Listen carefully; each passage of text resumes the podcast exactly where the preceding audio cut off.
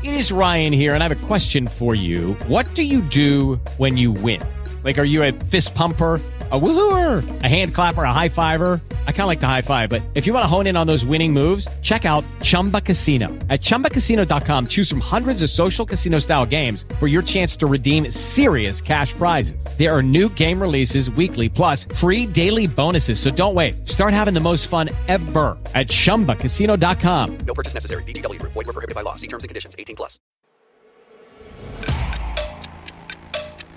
Olá, tudo bem? Eu sou o Márcio Miranda e esse é o podcast 15 Minutos aqui da Gazeta do Povo. É o nosso espaço de resumo e análise de alguns assuntos do noticiário, sempre com a participação da equipe da Gazeta. Olha, se tiver uma boa reforma política, eu posso até nesse caldeirão jogar fora a possibilidade de reeleição. Posso fazer isso aí. Agora, se não tiver uma boa reforma política, que o povo quiser, estamos aí para continuar uma situação. Oi? Mas já está se pensando na eleição de 2022? Olha, parece que sim. E já teria até um embate definido. Bolsonaro versus João Dória. Os dois que esses dias andaram por aí fazendo flexões de braço juntos em um evento público. No vídeo, Bolsonaro e o governador aparecem fazendo exercícios acompanhados por jovens da Polícia Militar de São Paulo. Esse vai ser um dos temas do 15 Minutos de hoje. Você já imaginou receber de uma vez só, assim na conta, uma bolada de 3 milhões de reais? ou de 8 milhões de reais? Pois é, aconteceu. Não para ganhadores da Mega Sena, mas sim para alguns servidores e pensionistas do Poder Judiciário em tribunais pelo país. Um levantamento apontou que nos últimos 18 meses, cerca de 8 mil pagamentos para essas pessoas passaram dos 100 mil reais. Também vai ser um tema do 15 Minutos de hoje. E a gente também fala sobre trânsito. Tem um projeto de lei que começou a tramitar no Congresso Nacional que prevê o seguinte: o fim da obrigatoriedade de fazer autoescola no processo para tirar a primeira carteira de motorista. Daqui a pouco eu explico mais desse assunto.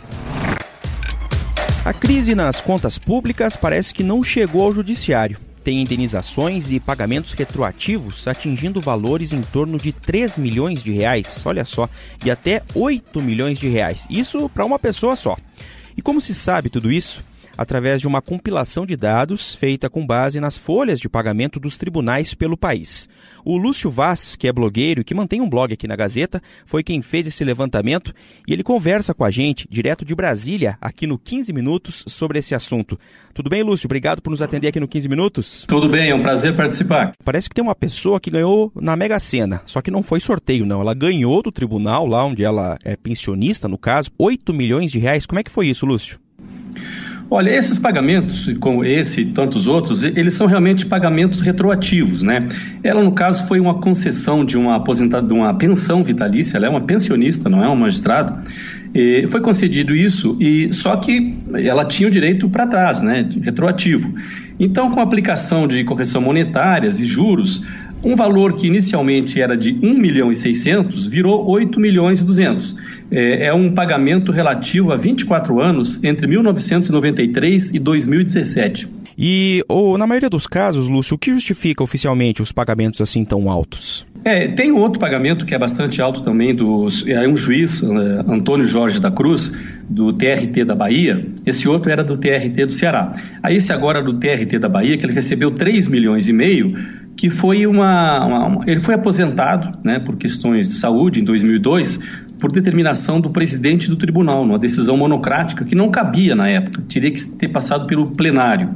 E houve o recurso, né, ele recorreu e, e acabou ganhando agora em 2017, ganhou, aliás, bem antes, ele, cerca de, eu não sei quantos anos, alguns anos atrás ele ganhou, hum. mas não havia o recurso disponível, só agora o recurso ficou disponível. Então, como ele ganhou, ele teve atualizado a sua situação no tribunal, quer dizer, é, tempo de serviço, a progressão de carreira, né? E, e os pagamentos no período de 2002 até 2014. Dizer, em 2014 foi reconhecido isso e ele está tá recebendo agora, com juros novamente, correção monetária, que deu 3 milhões e meio de reais. Tem outros, tem dezenas de casos de, que eu cito na matéria, né, de vários tribunais, TRTs, Tribunal de Justiça dos Estados, onde os, os, os magistrados e pensionistas, né, eles recebem uma série de, de coisas, como principalmente é, indenização de férias, pagamentos retroativos, férias prêmio, né, no, o que tem mais casos é o Tribunal de Justiça de Minas, né, e são pagamentos assim de 700 mil, 600 mil, 800 mil. Tem muitos magistrados que eles não tiram todas as férias, porque a férias do magistrado é de 60 dias por ano, então eles, muitos deles eles tiram só um mês e, e guarda um outro. No momento da aposentadoria, eh, ele reúne todos esses meses. Eu cito ali alguns casos de pessoas que tinham assim 360, 380 dias de férias para tirar, 12 férias, 13 férias que eles não tiraram, fizeram um pé de meia e recebem. Mas isso mostra também que esse, essas férias de dois meses de férias por ano não é tão necessário assim, sendo que tanta gente acaba vendendo. Eles não vendem, né? Na verdade, eles não tiram simplesmente e depois acabam recebendo, sendo é, indenizados por as férias não tiradas. E tem as férias prêmios também, que são aquelas férias assim é, extras, né? Que a cada cinco anos serviço eles podem tirar três meses de férias. Se não tirar, ele pode recuperar isso no momento da aposentadoria também. E tem alguns casos assim mais recentes, né? Que o magistrado ele fica um ano, dois, três sem tirar férias e ele tira ainda, quando é pouco, ele pode tirar durante o exercício, ainda na atividade. Então tem muitos que tiram assim, recuperam né, um, dois meses de férias. E os retroativos, a maior parte dos retroativos, são relativos ao auxílio moradia, que era um direito que era garantido ao, ao Ministério Público e não ao Judiciário. Alguns anos atrás, eles recorreram e conseguiram né, na justiça. A justiça reconheceu que os, os, juízes tinham direito também a isso. Então, houve pagamentos retroativos, assim, de 10 anos atrás, 20 anos atrás. O Tribunal de Justiça de Minas é o que tem talvez os mais casos, né? Então, eles receberam um período de 10 anos acumulados de auxílio moradia. Aí você coloca juros, correção monetária, dá, um, dá uma fortuna. No Tribunal de Rondônia também é um caso bastante interessante, que a, a soma dessa. Foi, eles conseguiram até a decisão na, no Supremo Tribunal Federal, e eles tinham um período longo que eles não recebiam auxílio moradia lá no Tribunal de Justiça de Rondônia, passaram a ter o direito, e a soma de tudo que estava devido a eles chegava a 150 milhões de reais após os juros e correção monetária. E eu consegui fazer, com a lei de acesso, ter acesso ao valor original, os cálculos que foram feitos, e a gente chegou à conclusão que cada um recebeu o equivalente a cinco vezes por mês, né, o que é hoje o auxílio moradia deles. E isso tudo no período de crise nas contas públicas, né? O sério é isso, né? Pagamentos tão grandes, normalmente na administração pública, iria para o precatório uhum. e entraria na fila do precatório, que às vezes leva anos. Ali é feito na canetada, olha, tem direito, tá, vamos pagar, pagou. Por que essa, essa agilidade para pagar para alguns, enquanto para o trabalhador comum, né, da iniciativa privada ou mesmo de outros setores do serviço público, não tem essa agilidade toda, isso aí demora para pagar. Então, acho que isso é uma questão. E além da própria questão dos penduricários, né? Por que, que um magistrado que ganha 37, 39, 35 mil reais por mês tem que ganhar tanta coisa, né? É auxílio moradia, auxílio alimentação, auxílio é, saúde, indenização de férias, substituição de férias. É, é uma coisa assim enorme. Se pega a média dos pagamentos é muito acima do teto por conta desses penduricários, que são previstos em lei, são garantidos também por é, decisões administrativas do CNJ, do próprio CNJ. É tudo legal, nada é ilegal. Mas, assim, é, a gente é, coloca a questão ética, a questão do privilégio. Por que, que, enquanto alguns servidores ganham tão pouco, enquanto a população tem um salário tão baixo na iniciativa privada, né, a média salarial, a gente vê pelas aposentadorias do INS também, INSS também, é, enquanto isso, os magistrados estão vivendo como se estivesse vivendo num país de primeiro mundo, na França, Suécia, Noruega, Alemanha, enfim, em países ricos que têm condições de pagar isso. O Brasil não tem condições de pagar isso, infelizmente. Lúcio, obrigado pela conversa com a gente, direto de Brasília. Até uma próxima. Até uma próxima, foi um prazer. Paga 10 depois, bora? bora. Junto com o Dória! Paga 10, Dória! político gosta de eleição. Mal acaba uma, começa o mandato, aí já está pensando na próxima. Será que a eleição presidencial de 2022 já começou? Eu convidei novamente aqui o Fernando Martins, editor de República aqui da Gazeta, para a gente analisar o assunto. Obrigado pela presença de novo, Fernando. Tudo bem? Tudo bem, eu que agradeço. Foi durante a Marcha para Jesus, no mês passado, que o presidente Jair Bolsonaro deixou claro que pensa sim em reeleição. E aí muito se falou na última eleição, a de 2018, né, na chamada nova política, essa prática de pensar bem antecipadamente na próxima eleição não é algo característico assim, vamos chamar, da velha política, será, Fernando? É, a gente pode dizer que sim, que todo político sempre está pensando na próxima eleição, né? No caso de, de candidatos com, com mandato, na reeleição. E o presidente, ele, o Bolsonaro, enfim, ele foi eleito com esse discurso da nova política. Inclusive, ele falava que não tentaria a reeleição, mas ele sempre pontuou bem, ficou meio em cima do muro. E ele pontuava que não tentaria a reeleição se fosse feita uma reforma política. E até na Marcha para Jesus foi mais ou menos esse o tom que ele, que ele usou. Ele disse que se não houver uma reforma política ampla, é, ele ele tenta a reeleição. E se o povo quiser, estamos aí para continuar mais quatro anos. Oi? É, acaba sendo sempre assim, né? Se o povo, se as bases me chamarem. E tem uma questão, né, Márcio? A, a reforma política a gente sabe que é bem difícil de sair. Ela sai, geralmente saem reformas pequenas, bem pontuais, mas uma ampla reforma política. O país há muito tempo vem discutindo isso e até agora não aconteceu. Quer dizer, o recado pareceu claro, né? Que, que sim, pensa-se na reeleição, pelo menos é isso que dá a entender do discurso do presidente. E não é só isso, né, Fernando? Tem até possível adversário já identificado. Sim, é curioso porque hoje esse potencial, principal adversário, pelo menos nas declarações aí do Bolsonaro na, e nas movimentações dele, é um candidato aí do do, do espectro ideológico da direita, que é o governador de São Paulo, o João Dória. É, o, o Bolsonaro, inclusive, até já falou que é, ele, ele citou o Dória, meio que colocou ele como um possível candidato quando ele foi lá no Rio de Janeiro tentar, tá negociando aí para transferir a Fórmula 1 de São Paulo para o Rio de Janeiro. O Bolsonaro é do Rio de Janeiro e está apoiando esse projeto aí da, que é do governador de, do Rio, o Witzel.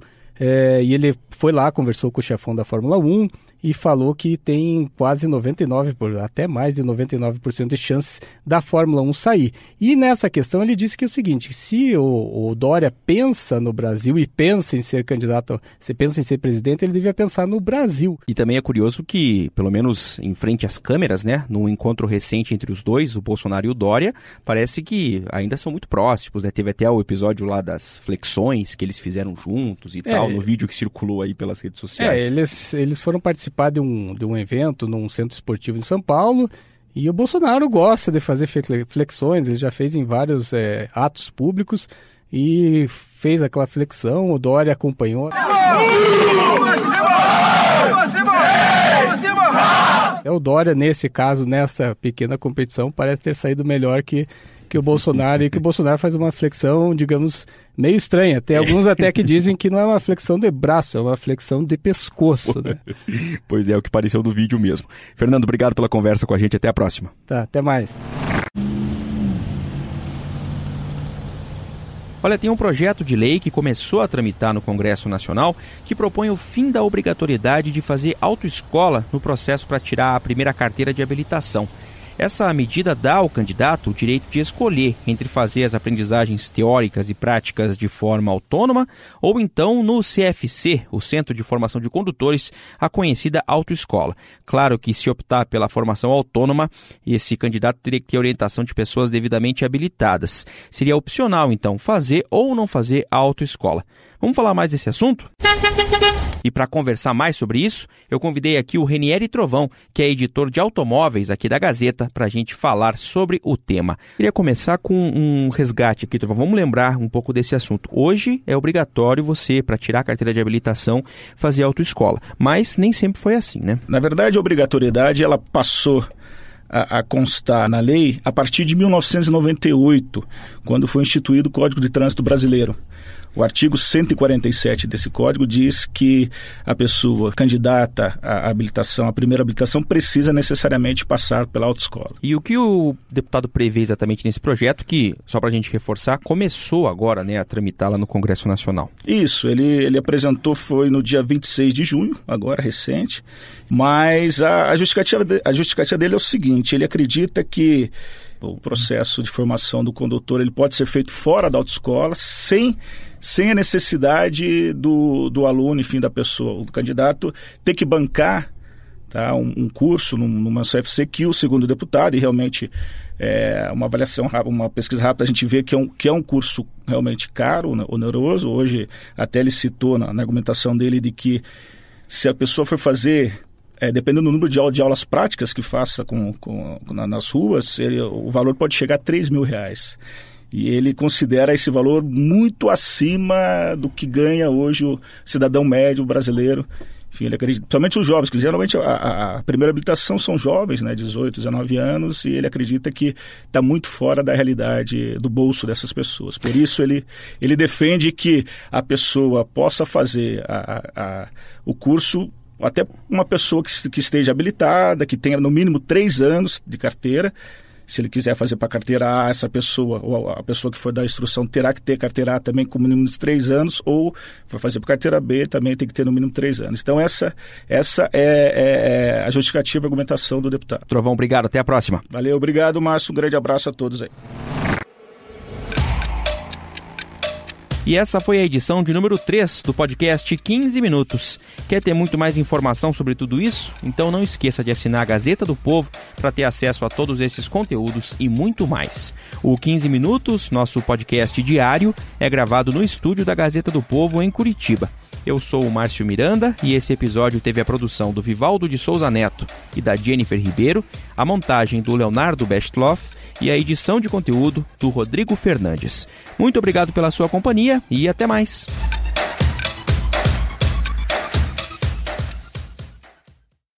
With lucky landslots, you can get lucky just about anywhere. Dearly beloved, we are gathered here today to. Has anyone seen the bride and groom?